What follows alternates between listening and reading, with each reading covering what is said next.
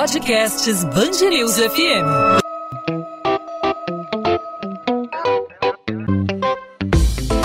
Dois às 20, com Maurício Bastos e Luana Bernardes. Oferecimento Cultura Inglesa. Inglês com cursos ao vivo pela internet, que incentiva, desenvolve e move você. O projeto que prevê o pagamento de um auxílio emergencial de até 300 reais para moradores do estado do Rio de Janeiro em situação de vulnerabilidade foi sancionado pelo governo do estado nessa terça-feira. O programa Supera Rio prevê um benefício mínimo de 200 reais e as famílias podem receber até 50 reais extras por cada filho, respeitado o limite de duas crianças. Pela norma que foi sancionada nessa terça, a prioridade ao benefício é para as pessoas que tenham renda mensal igual ou inferior a 178 reais e que estejam inscritas no Cadastro Único de Programas Sociais. É um pouco diferente do auxílio emergencial que foi ofertado pelo governo federal na, no início da pandemia, da metade do ano de 2020 até o final do ano. As despesas do Supera Rio vão ser custeadas a partir de fontes de renda estaduais. A Alerj a Assembleia Legislativa do Rio já havia aprovado o auxílio no fim do mês de fevereiro. A Assembleia estima que mais de 300 mil famílias recebam um benefício nesse momento que é urgente. Muitas pessoas dependem do auxílio emergencial para levar comida para casa. Tem um estudo recente da Fundação Getúlio Vargas mostrando que o número de pessoas vivendo na linha da pobreza aumentou no estado do Rio devido à pandemia de Covid-19. Segundo esse levantamento da FGV, mais de 700 mil pessoas foram incluídas nessa chamada linha da pobreza durante o período eh, da pandemia. Sobre esse assunto, nós conversamos aqui na Band News FM, no podcast 2 às 20, com Paulo Jäger. Ele é economista do DIEESE, supervisor regional do DIEESE aqui no Rio de Janeiro. O DIEESE que é o Departamento Intersindical de Estatística e Estudos Socioeconômicos. Paulo, obrigado por aceitar nosso convite aqui na Band News FM. Seja muito bem-vindo. Eu que agradeço. Vamos lá, estou à disposição. Paulo, levando em conta aí o altíssimo custo de vida no Rio de Janeiro, os aumentos nos combustíveis que têm apresentado um efeito dominó sobre as demais mercadorias, os demais serviços, e diante de uma crise econômica no estado que vem se arrastando, não é de hoje, e com a linha de pobreza, como a gente viu aí, cada vez mais democrática, entre aspas, e ampliada, abraçando mais gente, é, é possível dizer que esse auxílio, é, como diz aquele ditado, não é nada, mas já é alguma coisa? Olha, eu acho que a iniciativa é, que foi da LERJ e depois o governo do estado encampou, ela é louvável. Ela, para algumas famílias, ela vai, vai ser importante, porque as pessoas estão sem recurso algum. Agora, não se pode dizer que é uma iniciativa que vai resolver o problema dessas famílias do ponto de vista de, de renda e bem-estar o, a lei que foi sancionada, ela estabelece como data limite né, para o pagamento desse auxílio até o fim do, desse ano. Então são vários meses pela frente. Mas, de qualquer forma, o tamanho da nossa crise, talvez a maior crise social e econômica da história do nosso país, é muito maior do que o alcance dessa medida, embora, eu volte a dizer, ela, é, ela seja louvável. É, especialmente considerando que é uma iniciativa estadual os governos estaduais, os governos municipais, eles têm uma restrição de recursos muito maior do que o governo federal. O governo federal, sim, poderia estar fazendo um, um programa mais amplo, fez em 2020, reduziu o valor de 600 para 300 reais, já se sabia que a crise perduraria, que havia perspectiva, inclusive, de, de uma piora no, no quadro sanitário, e ainda assim o governo federal interrompeu o programa, não renovou e agora está numa com perdão da expressão, numa lenga-lenga, é, que me parece proposital, é, demorando muito para conceder novamente o auxílio. Há uma discussão sobre um valor em torno de 250 a 300 reais por mais quatro meses. Enquanto isso, as famílias estão aí, como você mencionou, passando fome. A miséria aumentou, o Brasil já voltou ao mapa da fome por uma série de razões, é, dentre elas uma que é muito importante, que você também mencionou, que é a alta do custo de vida. Nós aqui no, no Rio de Janeiro fazemos uma pesquisa, o DIES faz em 17 capitais e a pesquisa aqui no Rio de Janeiro da cesta básica mostrou que em janeiro a cesta atingiu o valor de 644 reais. Foi uma alta de 27% no último ano. Então você imagina famílias que têm renda em torno de R$ 1.500, R$ 1.000, R$ 2.000, tem uma alta no seu custo de alimentação dessa magnitude, só isso já é suficiente para colocar as famílias na condição de escolher ou paga o aluguel ou, ou se alimenta. Isso está empurrando centenas de milhares de famílias para a pobreza, para extrema pobreza, com todas as consequências negativas que, que isso traz. Então, a iniciativa é importante, essa estimativa é de 260 a 300 mil famílias que seriam atingidas. Isso é insuficiente, são famílias que não recebem é, nenhum auxílio federal, não podem estar recebendo Bolsa Família ou algum benefício né, da Previdência Social.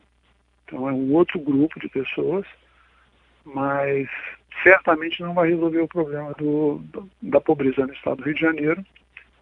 Nós é, estamos com uma taxa de desocupação superior a 15% no estado, cerca de um milhão e meio de desempregados, são as últimas estatísticas, 1 milhão e 400, 1 milhão e 500 mil desempregados, e as pessoas estão sem o que fazer.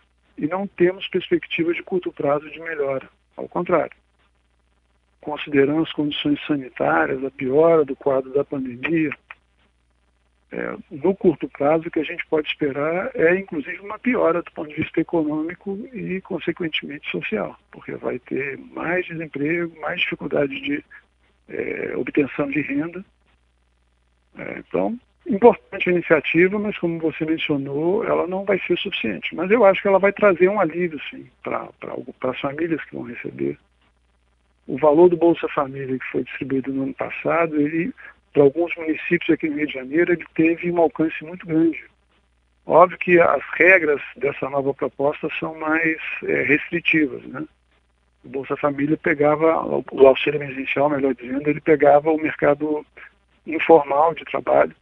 Foram mais de 60 milhões de, de, de pessoas que foram beneficiadas, mas é, mesmo assim, para esse grupo menor que vai ser beneficiado por essa lei que foi aprovada, vai ser importante, imagino.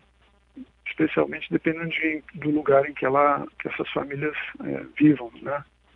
Paulo, esse auxílio vem no mesmo período em que os números da Covid-19 crescem de maneira assustadora, é, não só no Rio de Janeiro, como em outras partes do Brasil, mas aqui na cidade do Rio de Janeiro a gente tem notado é, a circulação da nova cepa, de novas cepas, né, de novas variantes do coronavírus que são consideradas aí pelos especialistas é, mais contagiosas. Isso de alguma forma representa um aumento na ocupação das UTIs, dos hospitais, tanto da rede pública como da rede particular e, ao mesmo tempo, a gente não observa por parte do poder público, das prefeituras, dos governos de estado, uma, uma iniciativa de tentar restringir a circulação justamente para evitar que as pessoas é, se contaminem, se contagiem pelo coronavírus, pela Covid-19, argumentando que isso pode significar uma nova quebra na economia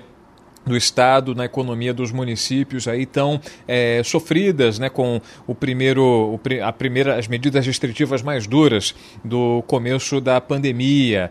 Então, quando se fala em lockdown, é a palavra mágica. Não, não podemos falar de lockdown nesse momento, os números não justificam essa medida. Mas, ao mesmo tempo em que a, a, pode haver o lockdown diante dos números, né, a, tem que haver uma possibilidade de manter as pessoas em casa sem trabalhar, já que elas não têm, já que havendo lockdown as pessoas não podem trabalhar e esse sustento de alguma forma não seria suficiente para manter as pessoas em casa, né, Paulo? É, por isso é que é importante o governo federal tomar a iniciativa que está sendo demandada. Na verdade, no ano passado já não foi iniciativa do governo federal, foi do Congresso Nacional, que é alguma coisa análoga ao que está acontecendo aqui no, no Estado. Mas o governo deveria ter uma iniciativa de imediatamente estabelecer com o Congresso um acerto, um acordo para que o auxílio fosse retomado num patamar mais elevado, para inclusive permitir às pessoas garantirem mais distanciamento social.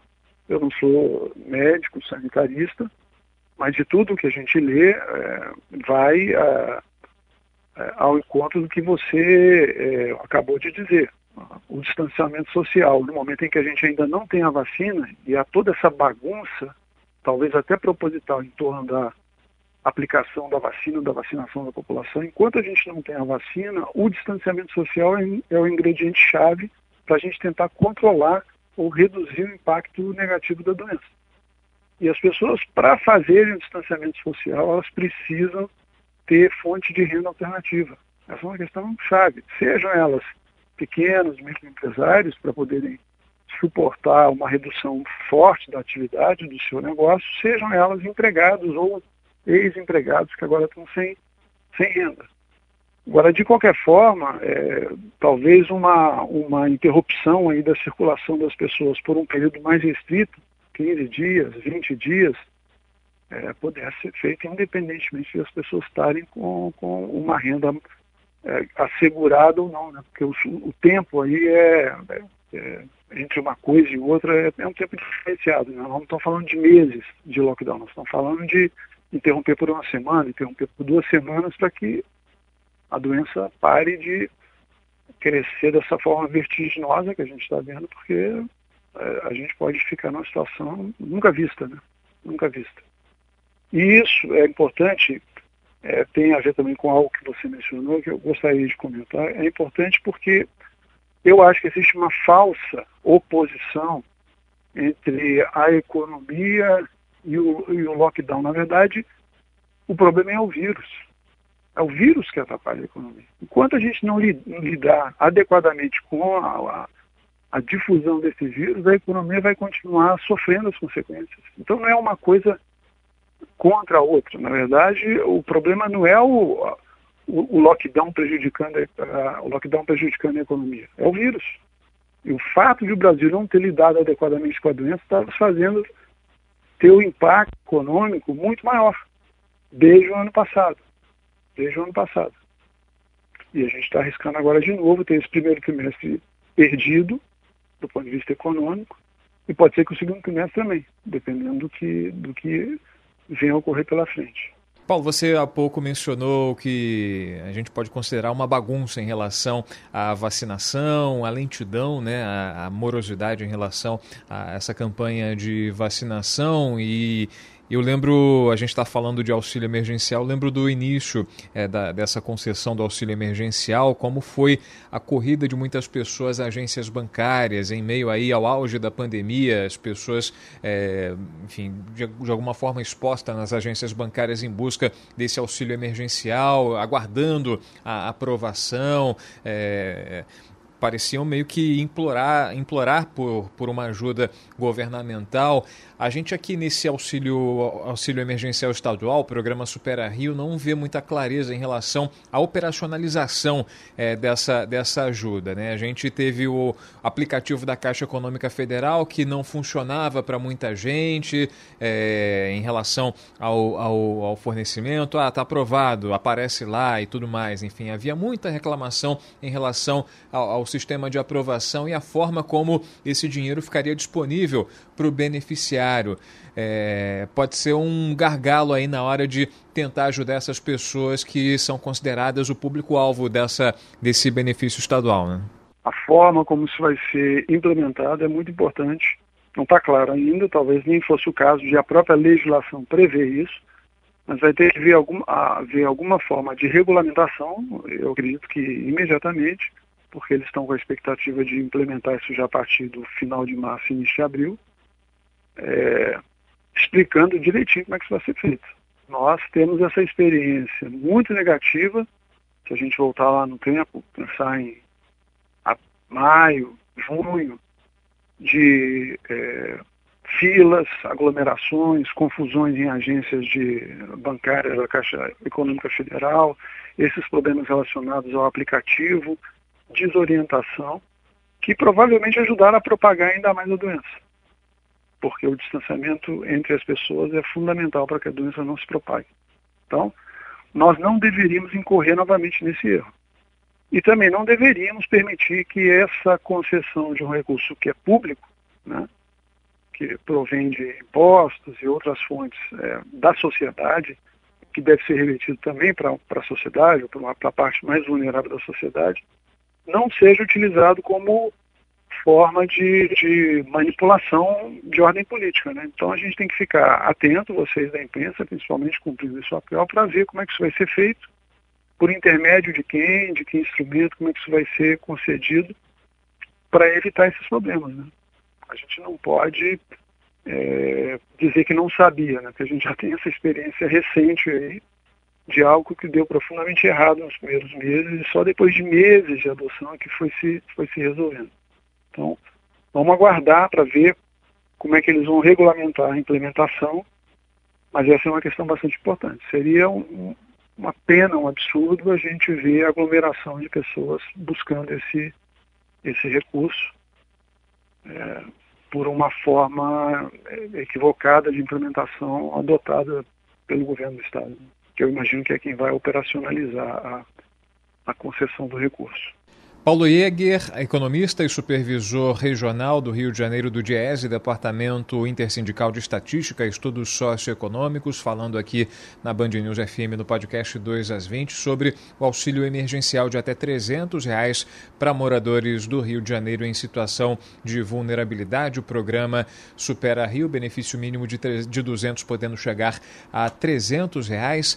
Paulo, obrigado pela participação aqui conosco, pelos esclarecimentos, pela sua opinião muito importante como especialista e até uma próxima oportunidade. Obrigado. 2 às 20, com Maurício Bastos e Luana Bernardes.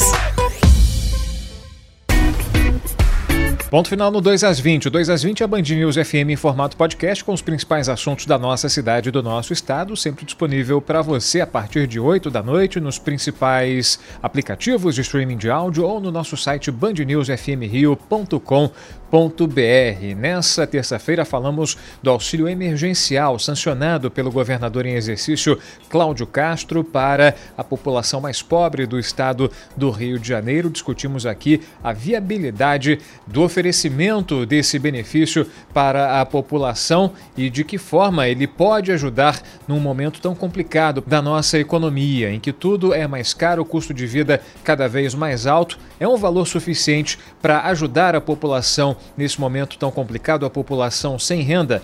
Bom, a gente fica aberto à sua participação. Você pode falar sobre o assunto com a gente pelos nossos canais de comunicação. Você pode falar comigo pelo Instagram, o arroba Maurício Bastos Rádio, falar sobre esse assunto e sugerir pautas para a gente discutir, para a gente debater aqui no podcast 2 às 20. Claro, você pode falar também nos canais da Band News FM. É só procurar Band News FM Rio, não só no Instagram, mas também no Twitter e no nosso Facebook. Podcast 2 às 20 volta nessa quarta-feira e eu conto com a sua audiência. Até lá, tchau, tchau.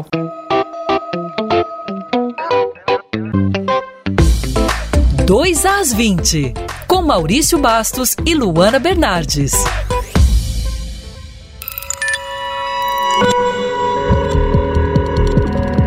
Podcasts Bangerils FM.